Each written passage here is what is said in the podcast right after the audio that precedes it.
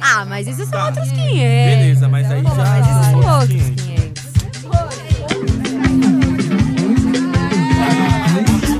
Outros 500. Sejam muito bem-vindos ao nosso querido podcast, agora também no formato de vídeo. Se você tinha muita curiosidade para saber as caras e bocas que a gente faz enquanto a gente grava, esse momento é seu. Porém, já começo me desculpando brevemente, por quê? Porque eu vou dar uma lida aqui, não estou acostumada ainda com essa história de voz e vídeo, mas vamos lá. Começou. Eu não apoio os ideais arrogantes de extrema-direita. Eu não apoio delírios comunistas da extrema-esquerda. Foi com essa frase que a Juliana Paz tentou defender seu direito de não se posicionar e deu um pequeno passo para uma mulher, mas um grande salto para se tornar o maior meme de 2021. Juliana Paz disse no início do seu vídeo que era uma resposta para outra atriz que havia acusado de ser bolsominion. O vídeo teve uma grande repercussão nas redes sociais. A frase icônica virou meme, Muita gente de esquerda compartilhou seus desejos comunistas. A extrema-direita foi lá no post da atriz elogiar o desabafo, e isso por si só já diz muita coisa. Muita gente nas minhas redes sociais veio conversar comigo sobre posicionamento e cultura do cancelamento. Afinal, pessoa pública precisa mesmo se posicionar? E se você ainda não me conhece, eu sou a Natália de Campos, sou advogada, membro da Comissão da Mulher Advogada da OAB aqui de São Paulo, uma das fundadoras do coletivo Entre Elas, do Caminhando Direito, do curso, do curso de escrita ativa, sei lá, meu currículo está crescendo aí. E bora lá! Olha só, o vídeo da Juliana Paz foi muito bizarro, né? Mas antes de mais nada, o, o, o que ele resultou? A Juliana Paz recebeu o apoio da Bia Kisses, né, deputada bolsonarista. Isso automaticamente ela já tem que ser declarada bolsominion. E, e, o vídeo defendendo o direito de não se posicionar já é um posicionamento, né? É, e de lá para cá, muita polêmica já aconteceu sobre esse tema. Cobraram a Anitta, ela se posicionou. A Juliette, o Gil do Vigor, do, do BBB, que você assistiu muito mais que eu, né? Ah, mas É, 500. posicionar. Beleza, mas aí já- outros. Falaram, e a Ivete Sangalo apanhou, apanhou, apanhou, até que se posicionou e falou que é contra o governo. É, 500. então, muita coisa veio. Nosso episódio é exatamente sobre isso, posicionamento. E aí, você também precisa se posicionar? Ô, Fê, e sabe que eu acho muito louco, assim? Inclusive, tem um vídeo no meu IGTV sobre isso, quando rolou o Black Lives Matter. Eu, eu já falei um pouco sobre isso. Porque a galera tem a ideia de que se posicionar na internet é você virar um comentarista de tudo que tá acontecendo, né? Então, é como se você tivesse que ser um da Atena do Instagram. E, na verdade, não é isso, né? Posicionamento é construção. Eu, eu fico muito tranquila quando surge alguma coisa e eu não falo a respeito, porque eu tenho consciência da constância do meu posicionamento. Inclusive, é, nas últimas semanas eu estava pensando sobre isso. Desde quando eu comecei uma desconstrução de, de senso comum, que é com, quando eu considero um marco na minha vida, e faz nove anos que eu tô nessa batalha de posicionamento. É claro que muda, volta, a gente estuda mais, estuda menos, pensa melhor, reflete, enfim. Mas é uma construção, não é um dia você acordar e, e postar um quadrado, ou um dia você fazer um vídeo falando que você não quer se posicionar. Aliás, é um vídeo sobre o direito de não se posicionar. A gente tem esse direito de não se posicionar nesse momento? Eu acho que primeiro que é uma, é uma tem uma frase que para mim resume bastante, porque se você não se posiciona, alguém vai te posicionar. Quando as pessoas estão lá cobrando a Juliana Paz e tal, é porque já posicionaram ela como a isentona, como aquela que evita, como a que não quer falar. Elas já, já escolheram o lugar dela. E se ela se posicionasse ao longo do tempo com uma construção de imagem e tudo mais, ela não precisaria a todo momento reforçar isso. Ela não, precisa ser comentarista de internet. É, Eu trabalho com política, tem muita gente, muito político que confunde essas duas coisas. Então, toda notícia, tudo, o cara tá lá, virou comentarista de notícia. Você não elege um deputado federal, um senador, para ser comentarista de notícia. Isso aí você vê no jornal. Né? É, então, é muito mais do que isso. E quando você não se posiciona, alguém te encaixa no lugar lá, né? Foi o que aconteceu com a Juliana Paz, é o que acontece com muita gente, muita figura pública e muita gente que hoje em dia não é público, mas que tá na internet. Se você tá na internet, você tá no meio disso, né? Eu acho que para além da internet também, né? Agora pensando assim em posicionamento e em construção de imagem, como você disse, eu vou, por exemplo, dar um exemplo bem real e, e que, aconte que aconteceu comigo. No caso da Mariana Ferrer, por exemplo, aquela, aquela mulher que foi estuprada, né, numa, numa boate no Rio, em Santa Catarina, eu acho, não tenho certeza, em Floripa, acho, não me lembro agora.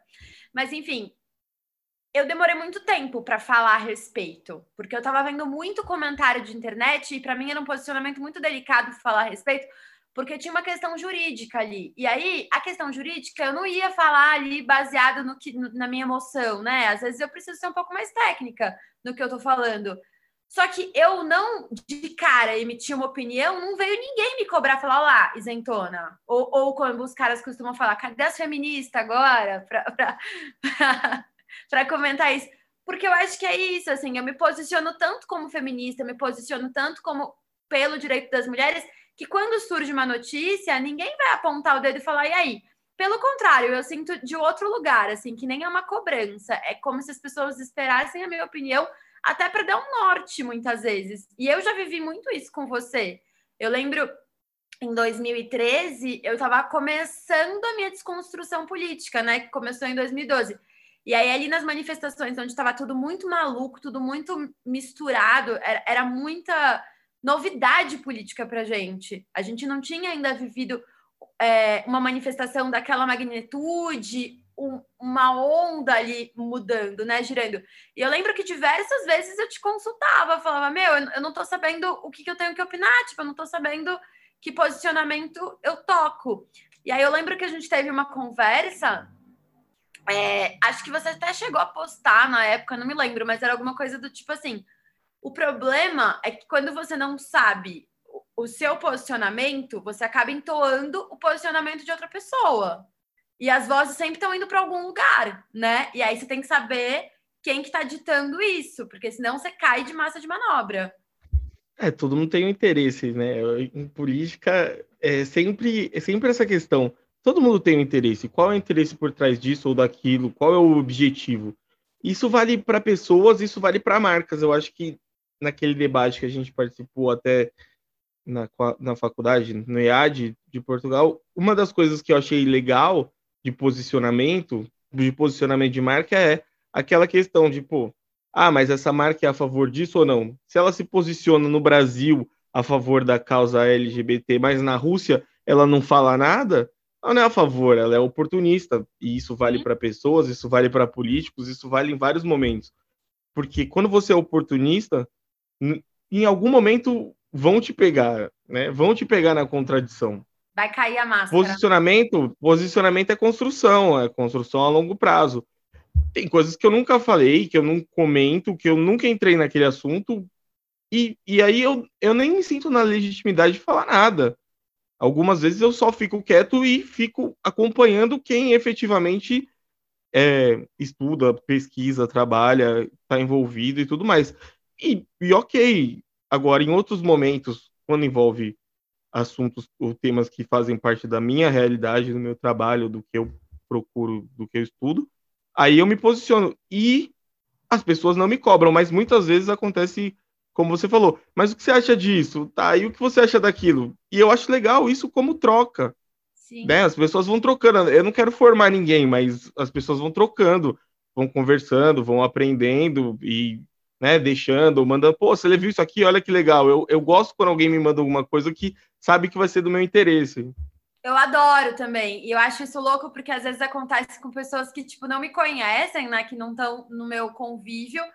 Só que eu acho que é isso, assim, tipo, é o podcast, é o YouTube, é Instagram, são várias mídias em que eu tô presente. Então, de alguma forma, as pessoas sabem um tanto sobre como eu penso. E aí, quando elas veem coisas e lembram de mim, eu fico muito feliz. Eu falo, caraca, que, que bom que eu tô transparecendo essa construção de imagem, né? Porque eu acho que é exatamente isso que você falou. Tipo, se não for verdadeiro, se for oportunismo, vai pegar, a gente não vai sustentar. Eu lembro, por exemplo, é... bom, a maioria sabe, no, dos nossos ouvintes sabem que eu faço parte do grupo de pesquisa Pensamento Social, que é um dos coordenadores é o Silvio de Almeida. E aí, eu lembro na época do, do de postar o quadrado preto, aquilo era uma coisa que estava me incomodando muito, porque eu pensei, cara, o que, que isso tem a ver com posicionamento? O que, que isso tem a ver, sabe? E aí, antes de eu me posicionar falando que aquilo era besteira ou que não era besteira, eu fiz exatamente isso. Deixa eu ouvir de outras pessoas que talvez estejam mais por dentro do que eu, do que, que é esse movimento, do que está acontecendo, e podem me sinalizar. Do tipo, eu não vou nem falar isso incômodo ou legítimo, porque, enfim, aí é o rolê da psicanálise. Se tá me incomodando, é legítimo, né? Cada um sabe o que sente. Mas de legitimado, tipo, não, posicionamento não é sobre isso. Posicionamento é o que, que você faz, qual que é seu discurso. Porque é isso, tipo, você postar um quadrado preto sintetizando lá, colocando no size para ficar bonito no feed, cara, entendeu? Você tá, tá entendendo tudo errado sobre o que é se posicionar. E aí, o que Sim. eu acho bacana a gente sintetizar aqui no, no podcast, até porque esse é o nosso espaço de troca, esse é um espaço que eu percebi que no último ano muitas pessoas pautaram conversas baseadas é, no que a gente, baseado no que a gente trouxe para cá, porque a gente trouxe gente muito gabaritada para falar. É, e, enfim, é o nosso slogan, né? Opinião é uma coisa, informação são outros 500. Então, como que a gente vai trazer essa informação? E aí é muito importante a gente dizer isso que esse podcast ele tem um viés político. Todo mundo sabe qual, qual lado que a gente está, que lado que a gente apita, né? Porque a gente se posiciona quase um ano de podcast falando mal das. Não, e é claro, a gente não vai enganar. Todo mundo tem um viés político. Quem falar para você que não tem, tá te fazendo de trouxa. A tá gente não trouxa. quer fazer ninguém de trouxa. E você quer ser feio, Agora. Trouxa. É, lógico. Agora, assim, a questão de se posicionar, ela alcançou, né, em marcas, em empresas, algumas conseguem fazer bem, outras não. Chegou nas pessoas, nos famosos, nos políticos, você tinha antes, era muito comum você ter o político generalista, que é aquele cara que fica em cima do muro, é governo sempre, a gente ainda tem bastante deles, e que não se posiciona em temas polêmicos, não tem por que falar isso ou aquilo. Hoje em dia isso mudou. O político generalista cada vez tem mais dificuldade de se eleger. Por, por essa questão social, essa questão das redes sociais mesmo. E pessoas comuns também estão sendo cobradas a se posicionar.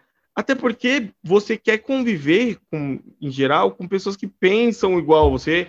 É, é mais cômodo, é mais confortável você conviver com pessoas que têm ideias semelhantes. Isso é normal do ser humano, inclusive, não que seja uma qualidade, muitas vezes é um problema. A gente fica em bolhas, a gente cria bolhas, as redes sociais fortalecem essa, essas bolhas, né? Porque as pessoas acabam recebendo o conteúdo que elas mais interagem. Mas então... não foi sempre assim. Eu, eu acho louco essa história da rede social, porque eu penso, cara, vamos supor que não existisse rede social. Você também não estaria frequentando, sei lá, o culto do seu bairro e estaria conversando com essas pessoas? Tipo, a, a gente, foi o que você disse, a gente tende a ficar próximo de quem pensa igual a gente. Isso, mas aí você tem um, uma questão nas redes sociais que ela amplia esse leque. É, eu estava lendo um texto recente sobre isso que eu achei, eu achei muito interessante. É, você antes tinha o jornalismo ou a comunicação mais hierarquizada, de cima para baixo, que filtrava alguns temas. Não adianta alguém, não, você não ia nunca ver num jornal alguém sendo racista, alguém defendendo o direito do apartheid, alguém defendendo o nazismo, porque a imprensa, de modo geral, ela já é, barrava esse tipo de discurso porque não, não, não encontrava eco lá. Então, você, os debates, seja de esquerda ou de direita, seja no liberalismo, mais para o lado é, do de ser mais estático, nacional desenvolvimentismo, você não tinha nunca alguém abertamente defendendo o comunismo na imprensa. Você não tinha isso. Defende... E assim como você não ia ter ninguém defendendo o nazismo ou coisas que hoje o Bolsonaro defende, você não tinha. A imprensa exercia esse filtro. Na rede social, essa pessoa é, achou grupos onde ela poderia falar e, e sem esse filtro sem, sem ter esse. Sem, sem, sem o debate ser mediado por alguém que fala, veja bem, isso aqui foge da, né, foge. Eu não tô aqui é, é, exercendo, eu não tô exercendo nem juízo de valor, não tô nem falando se, é, se isso é melhor ou não da, na questão das redes sociais, né? Deu voz para muito mais gente, a gente está aqui como uma voz completamente alternativa. Por outro lado, você também deixou que é, esses discursos se encontrassem, as pessoas se encontrassem, e a pessoa que pensava de uma certa maneira, mesmo que escondidinho, e não encontrava esse assunto na grande imprensa, ela começou a encontrar isso em grupos do Facebook, em, ou em chats, no Mirk lá atrás, em vários, em fóruns, no Xang, em, em trocentos lugares. Você trouxe uma questão muito importante para essa, essa questão do posicionamento agora, para além do quê?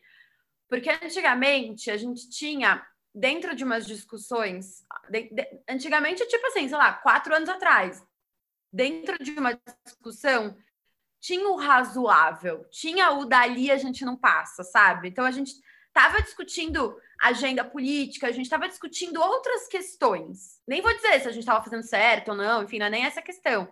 Mas a gente estava falando de agenda, né? A gente estava falando de, de projeto político, a gente estava falando de outras, de outras coisas. Agora, o discurso e o debate ele ficou num lugar que é quase sobre racionalidade. Quando a gente cobra um posicionamento da Juliana Paz, não é um posicionamento você é de direita ou você é de esquerda, você é um delírio comunista ou você é, entendeu? tipo, enfim, ela se posicionar como claro, ser humano, né? é, esse posicionado tipo, além do que, isso é muito importante, porque muitas pessoas me trouxeram isso, o discurso da Juliana Paz, do tipo, cara, não vi nada demais. Por dois motivos. Primeiro, porque é um discurso despolitizado, e a gente pode falar disso daqui a pouco, mas segundo, porque pegaram o bonde andando. E aí, se, se você isola o discurso dela, você pode ter uma falsa simetria. Porque um dia antes, ou dois, não me recordo, teve a CPI, tá rolando, né? Tava rolando a CPI do Covid, e aí foi a. Ah, esqueci o nome da médica agora. A Nise Yamaguchi. Esqueci o nome dela. Nise Yamaguchi. E aí ela defendeu. E aí a Juliana Paz fez um post defendendo ela. Ah, pode ser que ela estava defendendo um posicionamento porque a galera era machista. Nanana. Né, né, né. Cara, pode. Mas às vezes é melhor a gente não falar. Porque ela nunca tá falou, vendo? nunca se posicionou.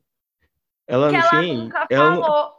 E aí, para você ver como o posicionamento é constância, é construção. Hoje, foi ontem, né?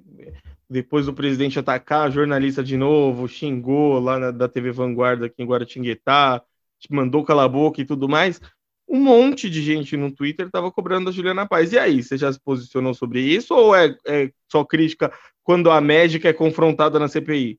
Isso acontece porque ela não se posiciona, porque ela não. Ninguém sabe o. Quer dizer, as pessoas sabem, mas elas estão provocando. O, o posicionamento dela, né? Se, se, fosse constante, se fosse alguma coisa, ela nem precisaria falar nada, ninguém ia cobrar ela, né? Ninguém foi cobrar a Anitta para se posicionar sobre isso. Tipo, você nunca se posiciona, nunca, porque é isso, você não precisa ser comentarista de internet, mas você nunca se posiciona. E quando você abre a boca para se posicionar, de alguma forma, né? Você tá ali é, defendendo alguém que está defendendo uma pauta desse governo genocida. Você está falando sobre cloroquina, você está falando sobre tratamento precoce, que são coisas que, cara, se você tiver, sei lá, alguns neurônios e acesso a um pouco de informação, um pouco, não é muita informação. Se você não for o tio do zap, você já sabe que isso não cola, entendeu? Tipo, não vai colar. Ponto. E aí é isso. Você escolhe, ah, a gente tem que se posicionar sobre tudo eu não me posiciono sobre tudo, porque é, é, é, a chave, né? Se a gente pensar que posicionamento é uma construção, eu não preciso comentar o tempo inteiro o que eu acho. Porque eu não há, eu tenho muita coisa que eu não tenho embasamento para achar, gente. Tem muita e coisa nem comentar sobre tudo, né? Nem falar sobre o que você não tem conhecimento. Eu não sei. Nem achar é... que você tem que ter opinião sobre tudo. Posicionamento não é achar que você tem que ter posição sobre tudo. So, tem vários momentos que você não sabe. É, é, é, opinião sobre tudo. Você, ué, não, não significa que você tem que falar sobre tudo. Você, inclusive, posicionamento forte é quando você não fala sobre tudo, né? Eu é lembro quando você uma tem uma agenda. em 2013 também né, nessa mesma manifestação, essa coisa toda, fo- foi uma coisa muito louca assim para mim, que eu tava entendendo meus posicionamentos, eu tava começando a achar uma estranheza naquilo que eu sempre reproduzi, sabe? Então, tipo, puta, isso para mim sempre foi normal, mas agora não tá sendo, tô achando meio esquisito. E aí eu lembro que eu tive uma aula do Silvio na faculdade, porque rolou um negócio muito doido, assim, de um dia para o outro. Tipo assim, na sexta-feira, o Arnaldo Jabur tinha ido na Globo, lá, que ele é comentarista, acho que do Jornal da Globo, era, sei lá, e tinha metido o pau na galera que tava nas manifestações, tal, tipo, esses esquerdistas, delírio comunista, o cacete. Aí passou o fim de semana, na segunda-feira ele Voltou com falou, outra. esses jovens que estão aí, vamos lá, eu errei e tal. Aquilo me, me acendeu um alerta. Eu falei, puta, tem alguma coisa esquisita aí. Aí foi quando eu ouvi uma das coisas que eu pensei, eu penso muito até hoje, assim, em construção de posicionamento. Se eu começar a concordar com alguém que eu discordei a vida inteira, talvez tenha É alguma melhor coisa errada. acender, é, é melhor acender um. Mas não que isso não possa acontecer. Pode acontecer. Assim, Por exemplo, agora contra o governo Bolsonaro, a gente está concordando com várias pessoas que a gente discordou Sim. muito em outros governos. eu acho assim, até algumas pessoas, algumas mulheres que é, sempre falaram sobre feminismo, apontaram algumas falas machistas ou alguns momentos machistas ou xenofóbicos no depoimento da Nise Yamaguchi. E ok, elas têm legitimidade para falar sobre aquilo. Pode ter sido, assim, eu particularmente não achei, eu acho mais aqui médico cloroquiner, ele tem mais a que se foder. Mas ok, Mas eu Entendeu? falei para vocês É. sobre o CLAP, com a, com a, Ma, com a. Mayra lá, com a picloroquina, eu, com, eu Sim. trouxe para você e falei, tem um tanto de machismo ali nesse, nesse negócio. Só que é isso, entendeu? Tipo, se eu chegar na minha rede social e falar, cara, tem um tanto de machismo, eu tô falando disso há pelo menos oito anos, sabe? Sim. E também tem um outro, uma outra questão de quem, é, pelo menos, tem que acompanhar todos, ou não todos, né? Mas o que está acontecendo na CPI, porque você não viu nenhuma e fala que foi machista ali, pode, pode soar estranho, porque não, não teve o realmente, vai, referencial? tirando. É, né? Não teve ninguém passando, fazendo carinho na cabeça de ninguém. Teve gente que foi mais atacado é, do que outras pessoas. O, o Fábio Weingarten, coitado, quase chorou. É, eu acho que o depoimento com, em, em relação a ele foi muito mais pesado do que da Nise Yamaguchi e do que a, da, que a Capitã Cloroquina também. Ele tomou tanta porrada, ele tomou tanta porrada que ele não foi preso por dó. Mas, né, não, não dava para apontar um machismo ali. Agora, eu também não, não tenho referencial para falar se teve ou não. Eu ouvi de mulheres e foi até um debate. Algumas pessoas apontaram, outras não e tudo mais, e ok. Agora, a Juliana Paz falou sobre algo que ela nunca tinha falado, sem nunca ter comentado antes sobre a CPI, sobre outros pontos da CPI, e aí soa é, fake. É óbvio que, putz, ela apareceu do nada para defender o governo, é sério? Ela estava quieta até agora, né? Tipo, a essa altura do É. campeonato, Oh, oh, oh, essas tá horas, não, né? mortas, tipo, não dá, não dá, assim. E aí, eu acho que nisso é, é que eu falei muitas vezes, assim, eu acho que eu trouxe esse debate para mim, particularmente, porque eu, eu ainda acredito no diálogo, às vezes não, às vezes eu queria que a gente tivesse tocha, eu não quero ter diálogo. mas eu ainda acredito no diálogo porque eu não consigo enxergar qual é a, o- a outra opção que vai para além do diálogo, é a gente sair brigando, né? Então, nesse momento, eu ainda acho que o diálogo vai ser um, um lugar ok para 2022, para a gente pensar numa saída que, eu, enfim, vamos construir. Só que uma das coisas que eu trouxe para a gente pensar nesse lugar do diálogo, eu fico muito feliz, porque tem muita gente que me segue, por exemplo, nas redes sociais, que não concorda comigo. E aí eu trago isso sempre, mas quem disse que a gente tem que concordar, né? A gente tem que concordar com coisas do tipo, cara, cloroquina não serve para Covid. Nisso a gente tem que concordar porque já é, é ciência, não é opinião. Então não dá para a gente discordar disso. Mas uma das coisas que eu trouxe muito para esse debate, pensando na questão do tenho que opinar, não tenho que opinar, minha opinião vale, não vale, poxa, Nath, mas eu me identifiquei muito com a fala da Juliana Paz, porque eu também não sou nem Bolsonaro nem Lula. E aí eu acho que isso é legal a gente trazer, porque o Lula não é governo nesse momento. Né? Nesse momento, você fazer essa falsa simetria, tipo, eu não sou nem Bolsonaro nem Lula. É, é Como quem fosse contra o governo é Lula, não tem, isso não existe, é falsa dei, simetria. O exemplo que eu dei para a maioria das pessoas que me seguiam e que me seguem, que trouxe isso, é do tipo: é como se você tivesse em Gonçalves, que é uma cidade frio pra cacete aqui, né?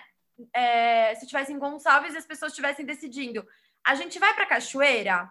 Puta frio, as pessoas decidindo se vão pra cachoeira, você fala, não, mas nem pra cachoeira, nem pra praia. Tipo, mas não é uma opção, porque não tem praia. Tipo, por que, que você tá trazendo isso se não é uma questão? Outro, outro exemplo que eu trouxe que eu acho que também é didático pra gente fazer esse exercício é que as pessoas, às vezes, no mesmo exemplo de viagem, tipo, sei lá, as pessoas estão discutindo se vão comer macarrão ou temaki.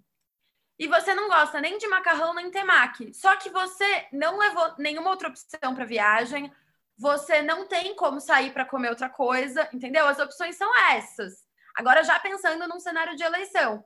Ai, Nath, mas eu não queria comer nenhum dos dois. Então, o que, que você faz? Na próxima viagem, você se organiza para você levar uma outra opção você, você faz uma pesquisa antes, fala, galera, quem que come japonês? Quem que come macarrão? Puta, e se a gente fizer um churrasco? Você se organiza, porque não dá para entrar e... na pauta. Sim, e posicionamento é, não é necessariamente polarização, são coisas diferentes.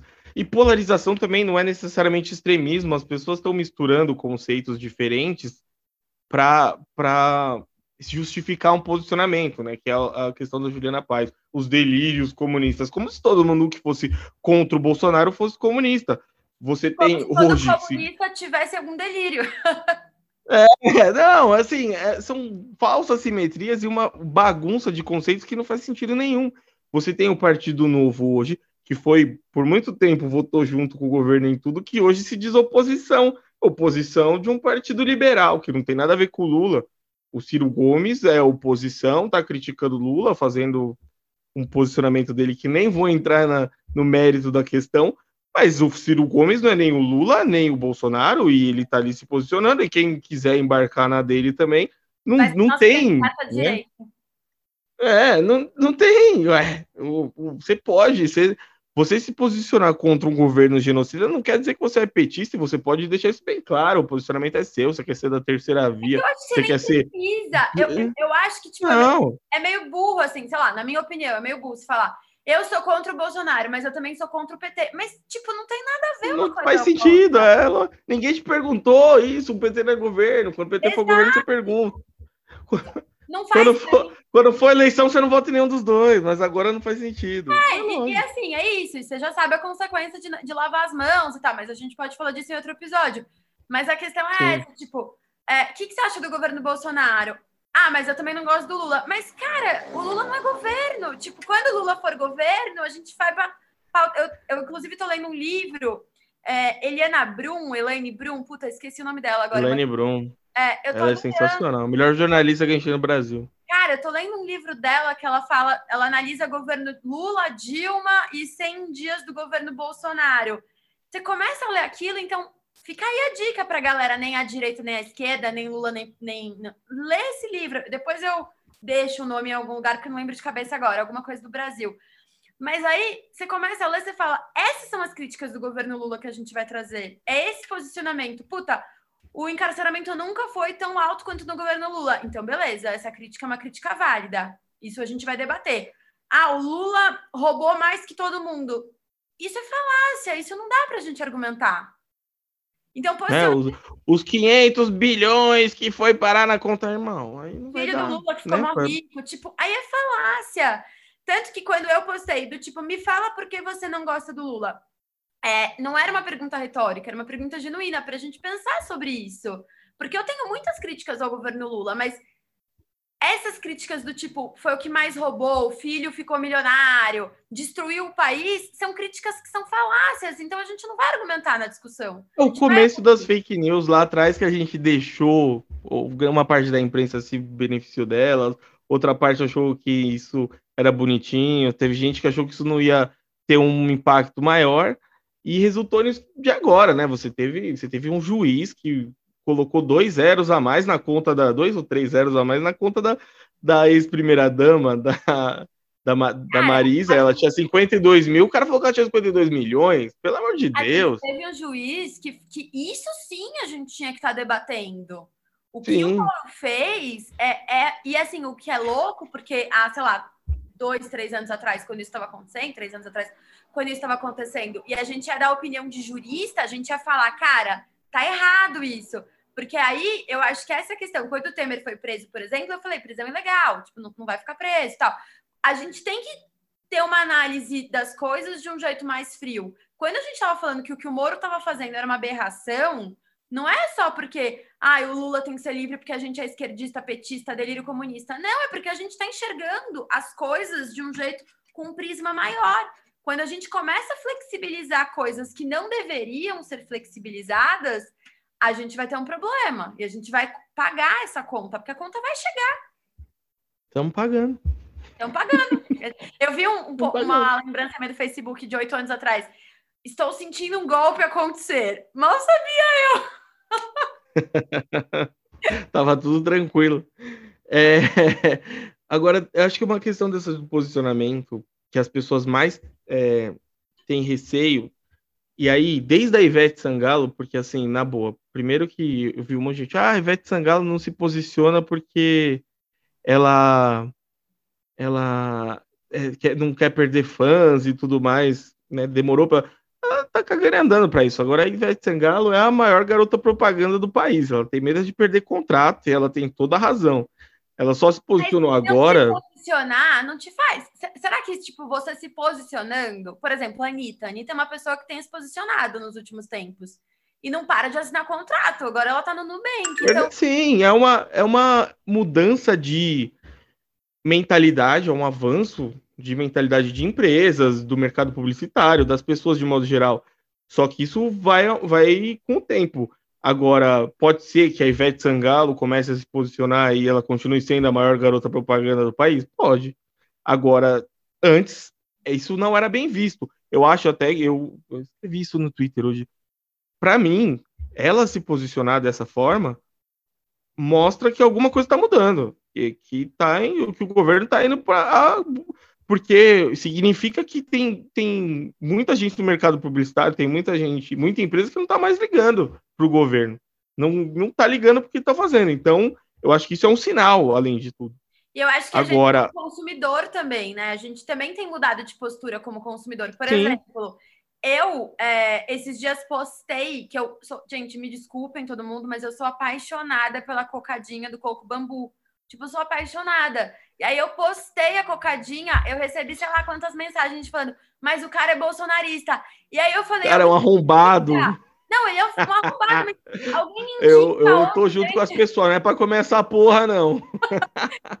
o, o Cacá tá tentando fazer a cocadinha pra mim, ele já tentou é boa. fazer a receita. Pra, pra substituir, porque às vezes eu tenho desejo da cocada. E aí eu fico. Cacá, eu adoro cocada também, pode fazer pra mim. Não, ele tá fazendo uma cocada muito boa. E ele, enfim. É. Só que eu quero. Aí, o Smart Fit, o cara que declarou. Não, apoio, nem entro. É, o cara da Madeira, o velho da van. A gente, a gente como. Ah, não, a van, eu tenho, eu tenho uma ressalva sobre a van. Eu fui uma vez na van e as coisas eram tão feias, tão cafonas, tão cafonas, que eu já boicotava a loja antes de conhecer o velho da van. É então não é que eu comecei a boicotar por causa dele. Eu, é horrível aquele lugar. Então eu já boicotava. Ele foi só o plus. É, eu, eu, eu acho que a gente, como consumidor, também a gente tem exigido uma coerência das marcas, a gente tem exigido uma, um posicionamento das marcas. Tanto é que, por exemplo, quando acontece alguma coisa, as pessoas vão lá cobrar dos patrocinadores. Neymar, aconteceu tal coisa. A pessoa vai lá na Nike e fala, cara, e aí? Você vai patrocinar? O, o moleque cara? lá no Rio de Janeiro, o moleque lá do. Não foi demitido da loja da mãe porque, porque foram.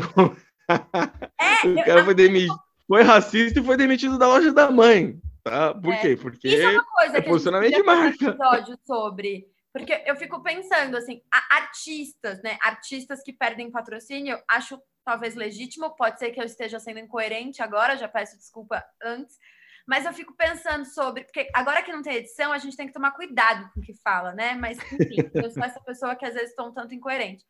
Eu fico pensando assim, o quanto que é efetivo e eficaz você demitir uma pessoa por uma atitude. E o quanto as empresas deveriam talvez pensar em compliance para a gente solidificar posicionamento, sabe? Porque então, é, é bonito, é bonito, assim, é, é uma visão bonita. 15 anos atrás, eu tô fodida. Não, lógico, todo mundo, todos estamos. Mas, assim, é uma visão bonita. Só que aí, para mim, entra naquela coisa. Vamos citar esse exemplo.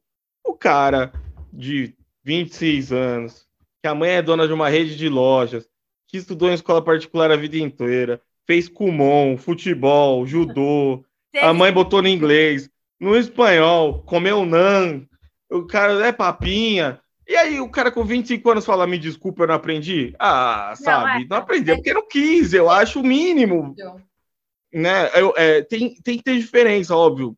Não, você não vai exigir isso de um tiozinho que não teve oportunidade e tudo mais. É igual o preconceito linguístico, né? Ah, o tiozinho lá não estudou, não teve oportunidade. Você vai rir dele porque ele fala ele fala pulmão errado, que foi, foi na questão do médico, não sei se você lembra, uns anos atrás, não. o tiozinho foi no, foi no médico e ele falava pulmão errado, falava tudo errado. Aí o médico gravou um vídeo dando risada dele, Gente. porque ele falava errado. Então, horas, o tiozinho não teve nenhuma oportunidade. Se fosse o médico falando errado, aí você, desse cara se exige. Aí o que fizeram? Demitir o médico, eu acho é pouco. Porque ele sim teve toda a oportunidade não, do mundo para estudar aí... e vai ser um arrombado na internet. Tem que se fuder. Não, eu também. Eu, é que eu acho que, tipo, vai ser uma pauta pra gente desenvolver em outro momento, porque tem essa questão também, do tipo, cara, você fez piada com uma coisa, você usou do, do seu posicionamento de privilégio e tal. E nesse caso também, né? Os caras usaram do posicionamento deles de privilégio, mas eu fico pensando nisso no macro, sabe? Tipo, no macro, assim, sei lá, o segurança da lojinha da Rua da Moca foi racista. Como que a gente vai dialogar com isso? Sim. De alguma forma, Sim. sei lá. De uma forma maior, você é, precisa de educação, você precisa que a empresa efetivamente tenha um programa, né? Mas questão galera, de seguranças isso, do Carrefour. Tipo, por exemplo, quando eu teve do Carrefour, convidaram o Silvio para fazer parte do comitê de compliance lá do Carrefour. E, cara, ele foi massacrado na internet porque ele aceitou o cargo. Se você procurar no é, Twitter eu... na época, tipo, porra, você vai vender sua força de trabalho para uma empresa como Carrefour, colonizadora, não sei o que. Só que é isso, tipo, se a gente não ocupar esse espaço, outra pessoa vai ocupar. E aí vai ocupar o branco europeu colonizador de novo. E, e aí. Não, aí. Pra mim, pra mim, da minha parte, não tem nem discussão. É isso mesmo, você tem que ocupar o espaço. Ai, tô vendo Pô. minha mão de obra, eu sou muito vendida. eu também. Tô dentro. Se o Bambu quiser me contratar para ir lá falar de feminismo, de empoderamento, eu vendo minha mão de obra. Porque o que, que eu vou fazer? Lógico. É Primeiro, é ocupar espaço dinheiro, mesmo quem tá com dinheiro é a galera da direita, né? Então, se eu não vender minha força de trabalho para essa galera, eu não vou pagar minhas contas, porque e aí? Ah, se você conseguir mudar alguma coisa, ajudar de alguma forma, Sim. espalhar, já lógico, não, nem para mim é isso nem tem Isso é legal, porque nem eu tenho tem questão. Eu tenho vários conflitos com o meu posicionamento, por quê? Porque eu sou advogada, uma profissão super coxa, que as pessoas esperam que eu esteja aqui sempre de, de camisa amarradinha, perfeitinha, falando um português. eu tô de pijama essa altura do campeonato. É, então, esperando um português que ninguém entende. E aí, sei lá, a vida inteira eu ouço, nossa, mas você não tem perfil de advogada, mas você não tem cara de advogada. E isso é conflituoso para mim, porque eu fico tipo, puta, será que eu tinha que estar me posicionando de um jeito diferente?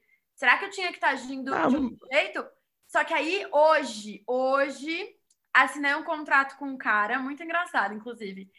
Que, não sei se ele vai ouvir a gente ou não, porque ele, ele falou assim para mim: eu quero que você me defenda nessa ação, tal. Eu, eu atendo pouquíssimos homens, né? Porque não é, não chega até mim.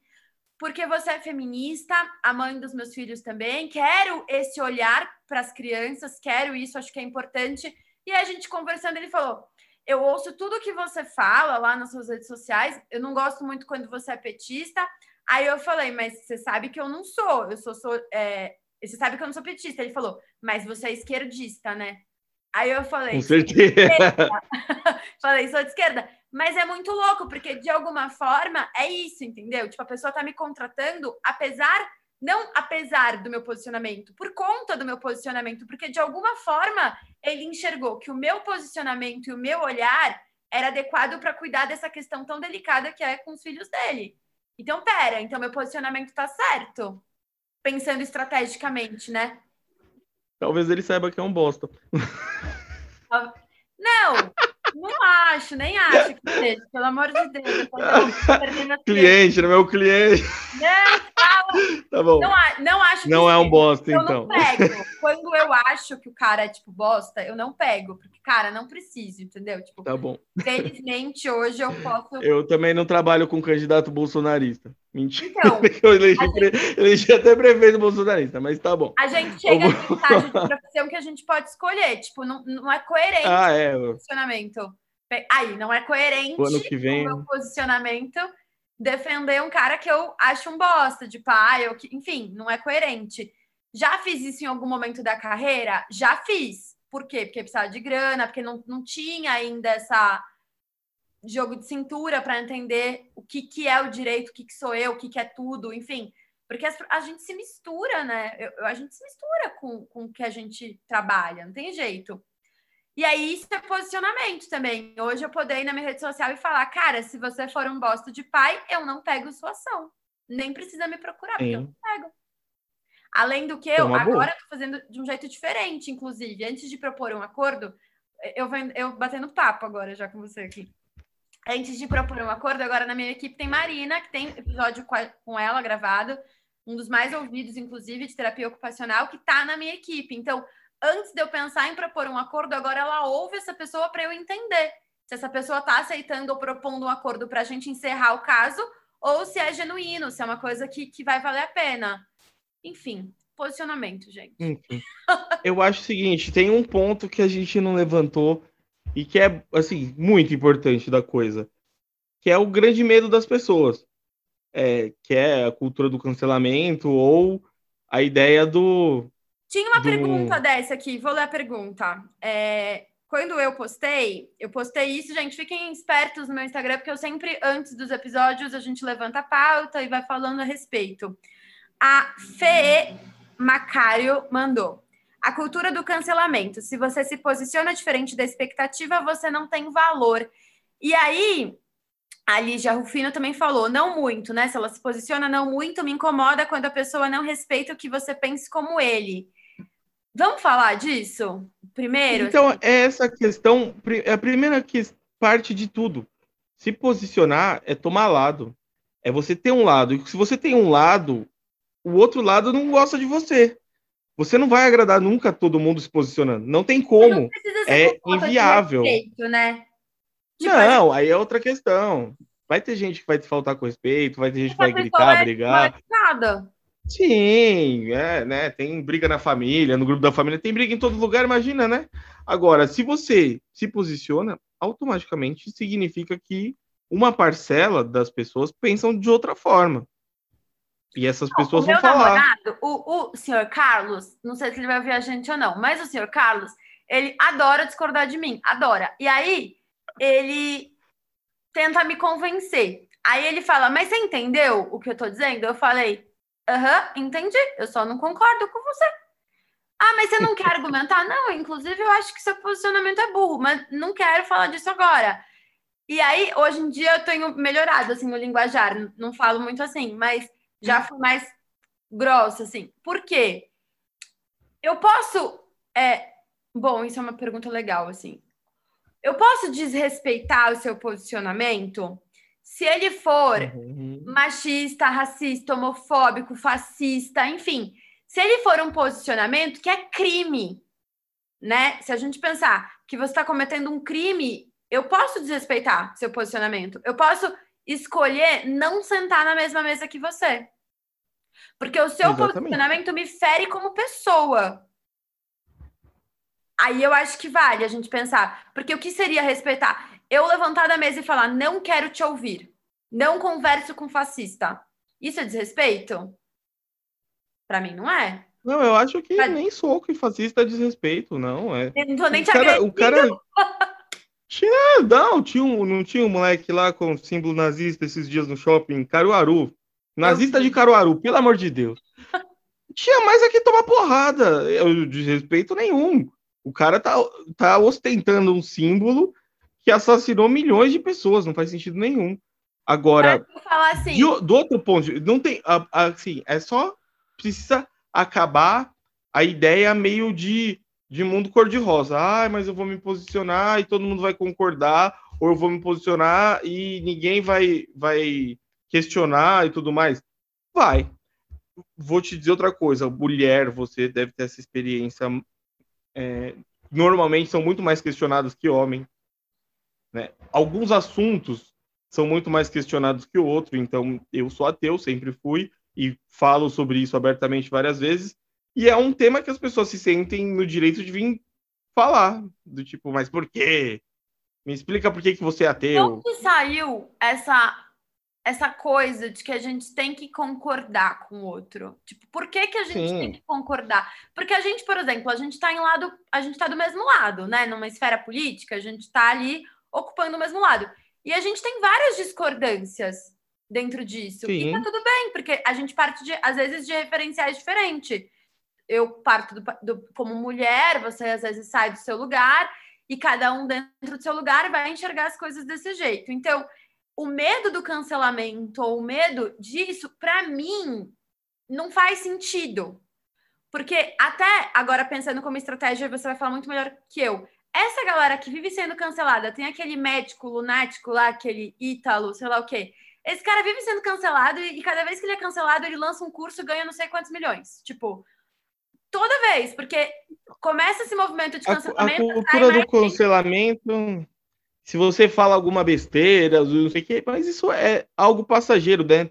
O Renan Calheiros está aí para mostrar que o cancelamento dá para descancelar. O, o Renan, em 2016, era presidente do Senado ele foi, o, foi a rede, o partido rede, que conseguiu o afastamento dele via justiça, via STF. Hoje o Renan e o, e o Randolfo Rodrigues na, Rodrigues na CPI fazem parzinho, dobradinha, e um é da rede. Ué, é, já foi descancelado. A esquerda adora o Renan, o centro adora o Renan, e os bolsonaristas odeiam o Renan. É isso aí, posicionamento é isso aí. Então, vai ter uma parcela que não vai gostar do que você está falando. Quando e essa parcela pode discordar. Sempre que eu viralizo, tipo, é, eu não leio, sabe? Tipo, quando eu dei entrevista pro Quebrando Tabu, por exemplo, eu, eu não li os comentários, porque eu saio da minha zona ah, de conforto, vai... tipo, todo mundo me adora. Porque quando eu falo no meu Instagram, tipo, eu falo para as pessoas que me seguem que gostam de mim. Tipo, eu não tenho hate, nada, tipo, tranquilaço. Agora, quando eu vou, sei lá, para CBN ou para Quebrando Tabu ou para lugares que tem uma projeção que foge do meu controle, eu não leio simplesmente, porque vai, vão falar várias coisas de mim que, cara, não. Tipo, é muito fácil para mim. E aí é, eu acho que é, é, muito como você, como você lida com isso, né? Tem pessoas que não, não conseguem, não lidam bem. Eu não lido bem, por isso que eu não leio. Eu vou ter que dobrar minha Castanhari lá é um cara, eu vi algumas umas entrevistas dele falando que não lida bem com isso, não gosta. Ele demorou para começar a se posicionar. Esses dias ele tava xingando todo mundo. Meu bolsonarista sai daqui, não quero que me segue. Mas acho que o cara chegou no limite, porque ele é um cara que não gosta de, de se posicionar politicamente por conta disso. Ele não lida bem com a crítica, com o hate e tudo mais. Eu, é particularmente, eu lugar, gosto. Tipo, a pessoa não então... conhece seu trabalho muitas vezes. Tipo, a galera chega para falar um negócio teve uma vez que eu fiquei puta, assim, que eu postei uma foto, tipo, num sábado, tipo, cara, preciso descansar. E aí a menina comentou, tipo, que luxo descansar. Quisera eu poder descansar. E eu, tipo, velho, eu trabalho 20 horas por dia. Tipo, como assim? Não, aí, cuida da sua vida. Se eu quiser descansar, eu descanso. Só que aí é tipo psicanálise, por que, que isso me dói, né? Tipo, não é o que ela fala, sim, é porque isso me, me, toca em algum lugar. Ah, tipo. Eu, particularmente, quando viraliza alguma coisa no Twitter e tudo mais, que eu sei que eu vou ser xingado por bolsonarista, eu já Pô, me divido. Teve o rolê do Big Porque Brother, se... não teve que você viralizou? Que... Meu Deus do céu. Por causa do Marconi, meu Deus. Foi, você não tava lembrar dessa ao vivo, assim, porque Foi, não, e, e era, era o cara que entrou no Big Brother, que era aqui da Moca e que tava falando bem do Bolsonaro, sei lá, cinco, seis anos atrás, eu já tava criticando. Só que teve, tinha uns agravantes, né? Eu já não era mais amigo dele há um tempo, eu tinha quase saído na mão com ele, ele até hoje faz birrinha se me ver na rua, é criança Ai, grande. Boca, Mas enfim. Tem um legal do Big é, Brother. por exemplo, a Marcela, que entrou no Big Brother do ano passado, era uma das favoritas para ganhar, desenterraram um tweet dela, é, acho que de 2010, se eu não me engano, não me lembro agora a data, mas é assim, quase uma década atrás, em que ela estava de plantão como médica e ela falava alguma coisa do tipo, ah, se a Dilma caiu no meu plantão, eu deixo morrer, sei lá, uma coisa assim, uma coisa bem horrorosa, inclusive. E um tweet de 10 anos atrás. Hoje ela é uma pessoa completamente diferente, inclusive é, namora uma mulher tal, mudou assim completamente. E aí isso é uma coisa que eu penso sempre, cara. Se em algum momento da minha vida a galera começar a tirar do esgoto as coisas que eu já falei, às vezes aparece para mim memória do Facebook que, que, eu era uma pessoa horrorosa, eu era uma pessoa que eu não teria como. Mas... Eu não gostava de criança, eu era uma pessoa que falava que tinha que ter lugar de criança e lugar de adulto, eu era uma pessoa é, que reproduziu o machismo, assim, 300%. Mas é por isso que posicionamento é constância. E ao longo do tempo você vai construindo. Porque se você pegar o Felipe Neto do começo, Sim, né, vira e mexe alguém, alguém, alguém traz ele de volta lá. É, ele era um adolescente, ele foi crescendo, foi... e eu acho que ele é um ótimo exemplo porque ele não tem a menor vergonha de falar, eu tô aprendendo. Sim. Esses dias ele tava lendo um livro que, que muita gente foi zoar o cara, tipo, ah, agora você tá lendo isso, agora. Ué, o cara tá lendo e aprendendo.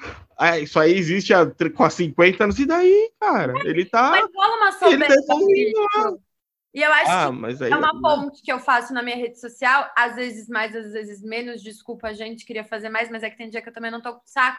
Mas essa é uma ponte que eu encontrei muito com você. Porque eu lembro que, tipo, há, sei lá, 10 anos atrás, eu tinha, eu pensava uma coisa, e aí eu sabia que aquilo estava me incomodando de alguma forma, mas eu não tinha um canal para perguntar. Do tipo, cara, mas por que, que eu pensar isso tá errado? Ou por que, que eu pensar isso não é legal? Sabe? Porque é isso, assim, a galera rola uma soberba de tipo, isso é óbvio, isso não sei o quê.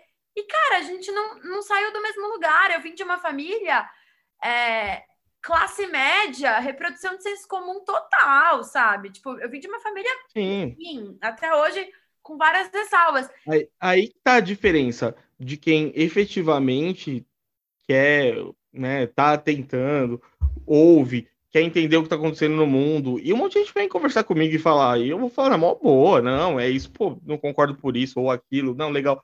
Mas, ó, você podia pesquisar isso ou ver aquilo. Você não vai chegar pro cara e falar, ó, oh, arrombado, você tá sendo racista, você não vai fazer isso. A pessoa, é, a pessoa tá, tá tentando descobrir, conhecer novos caminhos. Eu acho isso muito bom, isso muito foda. Eu admiro muito o Felipe Neto hoje por isso. O cara não tem vergonha de estar tá aprendendo, não. Certo? Ah, você falou isso lá atrás? Falei. Tá aprendendo, né? Ah. Eu, eu, acho que posicionamento tem muito a ver com isso, assim, porque a, amanhã eu posso chegar e falar, cara, mudei de ideia, ou mudei de opinião, ou mudei de qualquer outra coisa. Eu pensava uma coisa, agora eu penso outra. Por quê? Porque eu decidi debruçar a respeito disso. Por exemplo, eu nunca falo, nunca falei nada sobre Palestina, porque eu não faço ideia. É um assunto que eu sou completamente burra, assim, tipo, não faço ideia, nunca me interessei sobre, nunca podemos, podemos fazer um episódio sobre isso, é bom pra caramba, adoro. É, para eu aprender, a gente tem que trazer alguém que saiba falar disso, porque eu fiz. E nunca, nunca. Aí teve um dia que, por um acaso, eu postei alguma coisa, acho que era uma foto bonita, sei lá, e aí um amigo meu veio falar, tipo, cara, essa foto muito errada, muito pesada tal. Eu apaguei porque eu não sabia. Tipo, achei a foto bonita e vi uma galera que é do lado que eu normalmente estou postando, achei que era legal, que estava seguro ali reproduzir aqueles, aquele meme, mas não foi. E, e aí é um assunto que eu não domino, não falo nunca, porque eu não sei, eu não sei. E aí, se um dia eu decidir estudar sobre, porque eu acho que também tem isso, cara, a gente tem que saber sobre tudo. Sim. Não tem, não tem que não. saber sobre tudo. Não dá. Eu lembro uma vez que eu te perguntei, eu falei, mas eu não consigo saber o tanto que você sabe. Aí você falou, eu falei, mas por que você lê tudo isso de jornal? Isso porque é meu trabalho. Aí eu falei, é verdade, porque o que eu tô tentando ter esse ritmo de consumo de notícia que eu não acompanho e só me adoece. Hoje também é meu trabalho. Não, e... Tanto me manter informada é meu trabalho. Mas, mas, mas assim, eu tenho. Eu, é... Vai, eu não, não assisti nenhum Big Brother, eu não fazia ideia do que as pessoas estavam falando. Mas não é, não é nem por arrogância, nem. Não, não acho que seja ruim. É que assim, não, não me. Não me satisfaz como entretenimento. E assim, não cabe no meu HD, eu, eu tô usando para outras coisas, eu tô guardando outras informações. E não quer dizer que sejam mais úteis ou menos úteis, mas assim, É, muitas, muita, Inútil que você consome. muito, muito, sim, inútil, eu adoro coisa inútil. Inclusive, tô vendo série ruim pra caramba. Mas assim, não tem jeito, algumas pessoas, é, ou alguns assuntos e tal, não dá para saber tudo. O, ah, um monte de coisa que te interessa que você vai saber, e para mim, por mais que eu ache legal, ou que eu até falo um dia eu quero pesquisar sobre isso, Isso, não dá tempo agora. pesquisar, tipo, um dia eu vou, um dia vou então lá. vai, vai, né? Tá, vai, você não acho precisa que saber tem sobre uma tudo. coisa Que é muito importante, acho que pra gente encerrar, tipo, esse blocão aqui, tem uma coisa muito importante. A gente tem uma democracia que acabou de nascer, assim, é muito recente. É muito recente a gente ter essa construção política, é muito recente a gente ter essa formação. É, eu vejo, pelo menos no recorte que eu tô, né, enfim, que é esse recorte classe média e tal, é, a maioria veio de um lar PSDBista, veio de uma reprodução de senso comum, de ódio ao PT, porque A, gente, mora no Tucanistão, Tucanistão. A gente foi massa São de Paulo, manobra, classe a gente média. é, vai ser, enfim. A gente tinha aquela coisa da Globo, do PSDB, da manipulação e tal. Então, eu percebo que a nossa geração é a primeira geração que está meio que talvez rompendo isso do. Não sei como dizer isso, na verdade, mas porque tem muita gente que já estava ali lutando contra a ditadura, não é, não é esse o ponto, mas que nasceu dentro de um, de um lugar e está sendo crítico a isso já, já num governo democrático, já dentro da democracia, sabe? E aí é difícil para a gente saber lidar com esse tanto de informação, com esse tanto de posicionamento. Mas a gente, eu acho que a gente da onde a gente saiu, eu e você. Sim. Não necessariamente de quem, de quem veio de outros recortes muito mais politizados ou Não, cara, muito menos eu, politizados, dependendo do ponto. eu, eu tava conversando com o Kaká esses dias, negócio que eu levei pra minha terapia. Tipo, o avô dele era médico. Aí eu fiquei pensando que eu não conhecia ninguém que tinha um avô com, com, com ensino superior. Acho que eu já até falei isso aqui em algum episódio. Eu não conheci ninguém que tem um avô que tem ensino superior. A primeira pessoa que eu conheci foi meu namorado, nunca tinha visto. Tipo, você ter a pais com ensino superior já é uma coisa, você ter avós, avós alfabetizados, não é nem ensino superior. Você ter avós alfabetizados já te coloca num posicionamento dentro de uma democracia Sim. que é recente. Sim. Aqui, quem, quem tem avós é, com ensino superior, normalmente está numa classe muito acima da nossa, muito, muito acima da média, né? A classe média, tá. média que, do brasileiro ou, ou, qualquer coisa. Você tem ainda muitas famílias em que a primeira geração de com ensino superior está se formando agora, né? Exatamente. Eu tenho ensino superior, meus pais têm ensino superior, né? Meus avós não, mas tem gente com que tá, é muito acima e normalmente financeiramente falando, né? É muito acima. Sim, sim. Não, eu acho que é esse recorte mesmo. E aí, quando eu, tipo, eu pensei, assim, ó, não conheço ninguém que tenha voz é, com ensino superior, beleza, não conheço. Eu trouxe mais para cá, para alfabetizado, a voz alfabetizados, não é nem com ensino superior, é alfabetizado, né? Não só de escrever o nome, assim, de, de ler e interpretar. Efetivamente. Tal.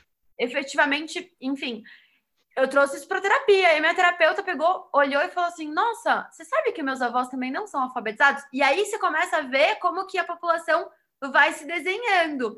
Então, enfim, eu acho que essa coisa da gente ter posicionamento tá muito nesse lugar também. É muito recente, a informação tá chegando pra gente de um, muito agora, sei lá, tipo, é, é muito novo. Eu acho que a gente acaba. É, se a gente pensar que os nossos pais viveram uma ditadura e que você se posicionar muitas vezes implicava você viver ou você morrer, é muito natural que muitos deles não tenham se posicionado, não tenham entendido o que estava acontecendo, né? Até porque se você tá, meu pai é do interior, por exemplo, se você estava longe ali da, dos polos e tal, as coisas aconteciam de um jeito um pouco diferente, né? Meu pai é de uma cidade que chama Salto Grande, uma cidade super pequena e tal. Então, tem isso. A gente é a geração que pode se posicionar e, e tá se posicionando muito, porque a gente tem YouTube, tem podcast, tem Instagram, a gente tem muito canal para se posicionar agora. É doido? É. É doido. É doido. É doido. Mas eu adorei esse episódio, eu, eu adorei também, esse tema. Foi muito legal E bora lá, então. É, sabe que eu Ô, gente, manda um feedback pra gente se vocês. Vamos lá, vários feedbacks vocês precisam mandar pra gente. Primeiro, se vocês gostaram de ver nossa cara. Tchã. Segundo, se vocês gostaram desse formato, sem edição, livre, eu e Felipe trocando ideia aqui, papo total de boteco. É, e terceiro, se vocês querem que a gente abra mais caixinhas antes do- de gravar o episódio para vocês irem mandando e a gente fazendo essa troca. Porque eu acho que funciona legal quando a gente faz assim também, né? Dar uma conversada Sim. com a dor da galera, as coisas e tal. O que, que você achou? Adorei, gostei. Eu adorei, adorei. Bora pro próximo bloco. Vamos, bloco, nosso bloco. E aí? Quem assume é o Aécio?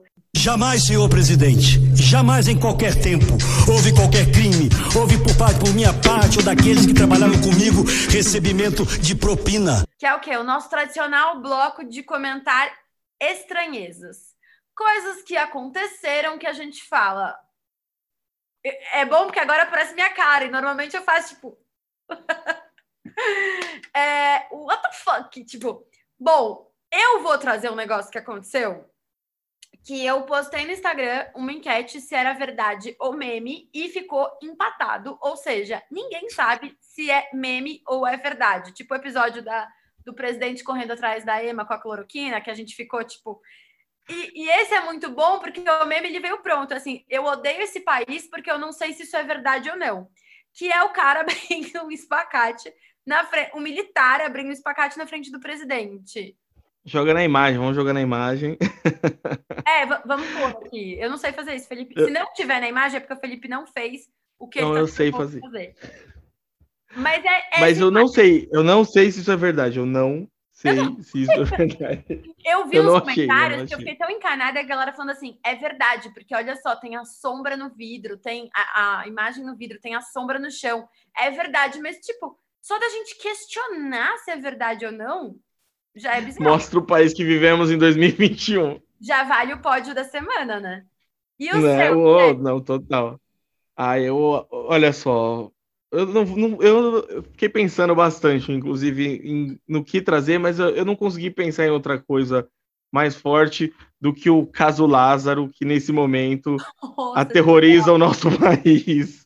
É muita bizarrice. Quando você, você começa a ouvir ou mostrar, eu tava mostrando pra Karine esses dias, porque ela eu até, até ontem. Eu tava muito desatualizada. Então, até. Não, acho que ontem, não, anteontem, domingo à noite, ela não sabia o que estava acontecendo.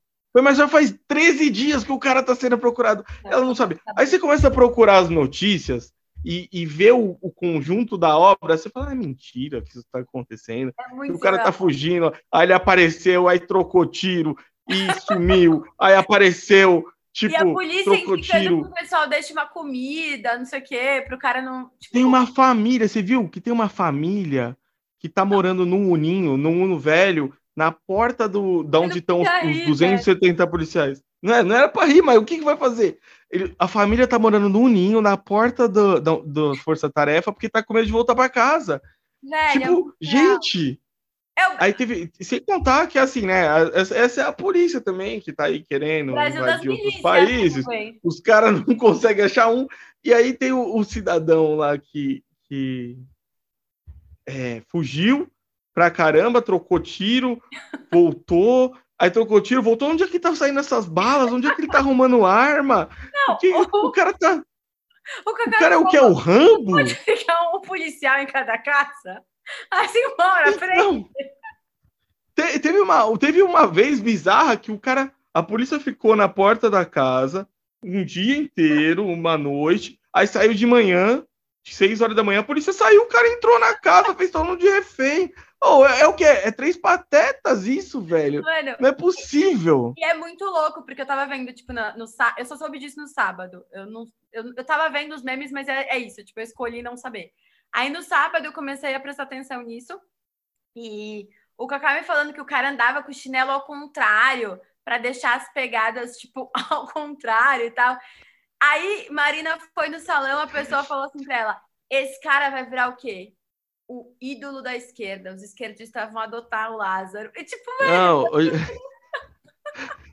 eu, eu fui na padaria, tava dando da padaria falando assim: esse cara vai fugir depois ele vai ser preso, aí ele vai sair, e aí ele vai se eleger prefeito, as pessoas vão votar nele ainda. Não, mano. Que? Tipo, a galera tá. Velho, o que, que que é? Tipo, O Lázaro parece mais esperto. Pois é, pelo menos o Lázaro tem uma tática ali de caçador, que o Bolsonaro. É. Não, é assim, surreal. Tem um vereador, que é o vereador policial, ele é do Piauí. Aí ele postou um vídeo esses dias, acho que foi ontem, com uma, com uma metralhadora. Estou indo. Tô indo pegar o Lázaro, ele que, ele que me aguarde.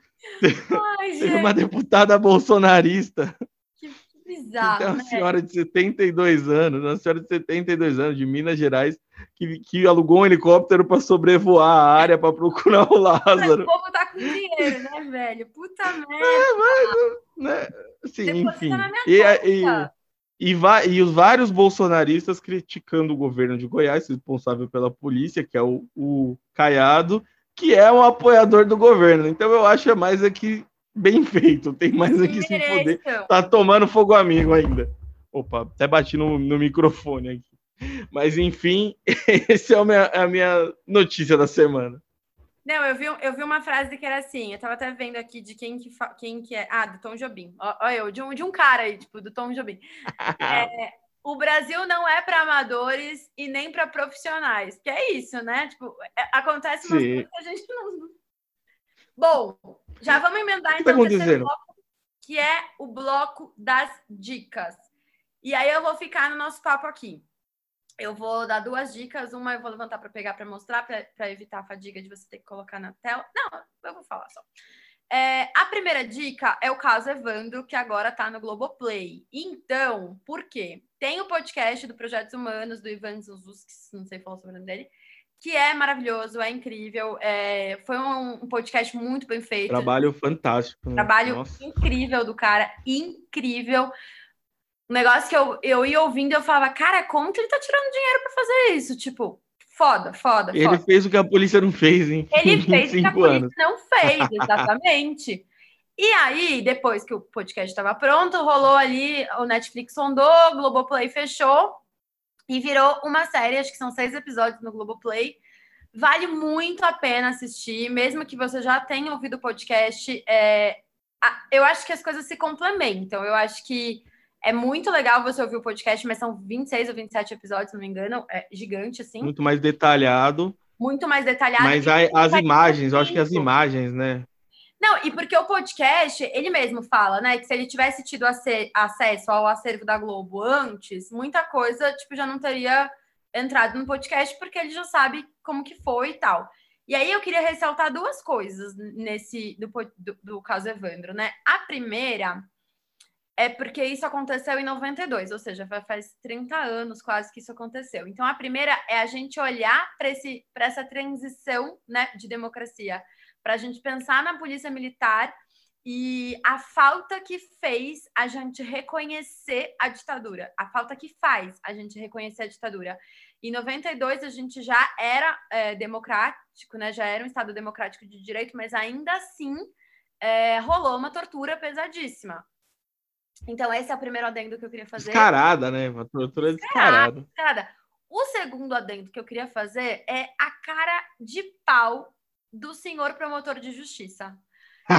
Sensacional. É, é Sensacional. Melhor, melhor fase. Tinha que congelar na cara dele quando ele descobre que ele ficou.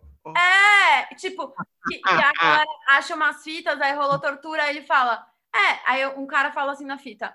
É, a gente vai ter, Prato cheio pra defesa. vai ter que continuar a nossa sessão. Aí ele faz.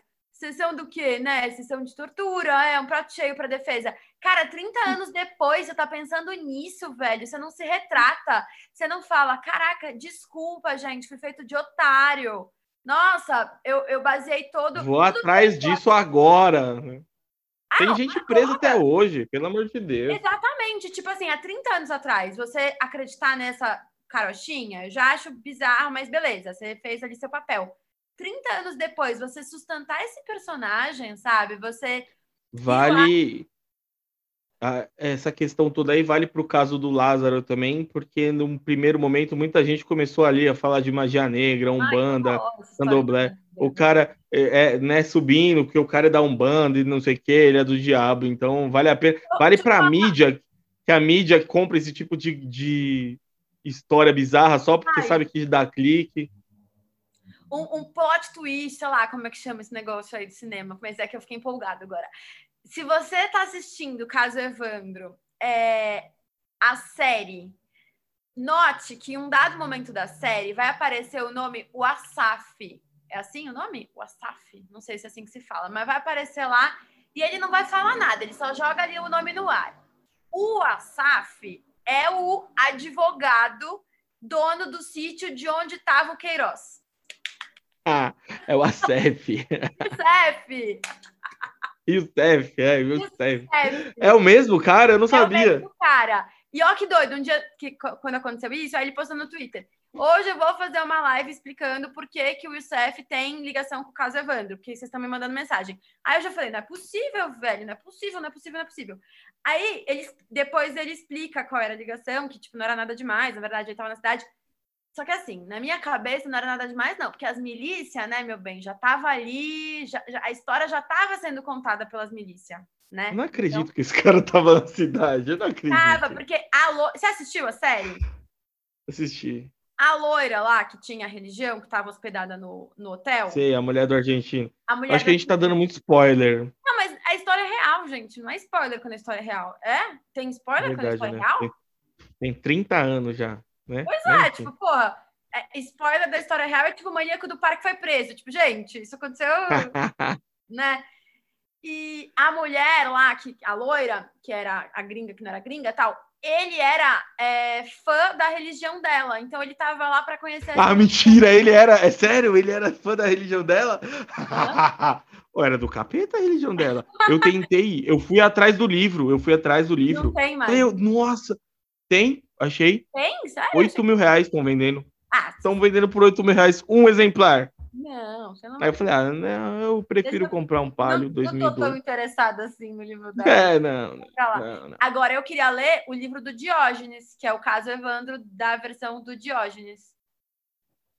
Abre uma, abre um- uma coisinha de, de pergunta o que as pessoas acham do Diógenes. Se elas Pois é. acham que ele é culpado, ou se ele é inocente, acho. ou se ele fez de propósito ou não. Porque para mim esse cara é a grande incógnita Pra de todo mim, caso. A minha teoria agora, gente, espero não ser processada por isso. A minha teoria é o quê? Que ele é miliciano. E aí, Freud vai explicar que ele culpava a mulher do prefeito por ter acabado com o casamento do pai dele. Tentou armar isso para se vingar dela. Talvez podia rolar uma paixão platônica ali, um complexo de Édipo, sei lá, rolou um negócio ali. Aí ele já tinha esse rolê. Para mim, o Evandro e o Leandro estão vivos em Aruba. Já são adultos, já. Já foram vendidos. Essas crianças já têm outra família. tá criando uma fanfic. Total. Mas é, é isso que eu, é para isso que eu pago a internet, né? Bom, é isso. Tua dica. Nem vou dar outra. Nossa, já, vai. já que a sua dica foi tão longa, grande, a gente ficou tanto tempo, eu vou dar uma dica bem curta e Ah, inútil. É a dica mais inútil do mundo. o que quiser. Não. A dica mais inútil do mundo e que, mano, eu me divirto demais. Que é o Instagram do Henrique Cristi. Não, não tem nada melhor para você seguir na internet do que o Instagram do Henrique Cristi. Eu vou soltar aqui umas imagens para vocês verem das, das. Sei lá como é que chama as seguidoras dele, Henrique Crisete, sei lá.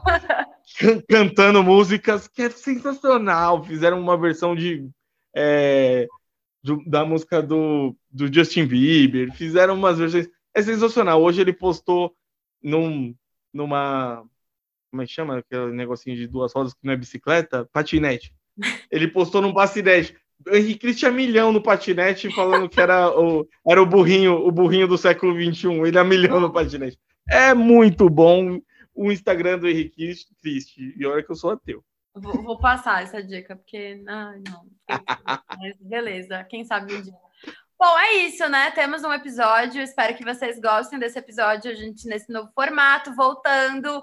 A gente ainda não decidiu de hora que vai sair, mas em breve vocês saberão que todo dia e toda hora, nesse dia, nessa hora, nesse canal, vai ter episódio novo. Toda semana vai ter episódio novo.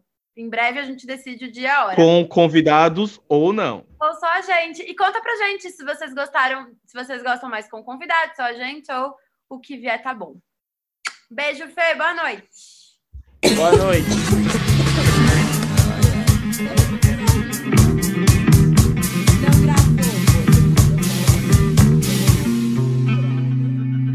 Esse podcast foi um oferecimento de. Estou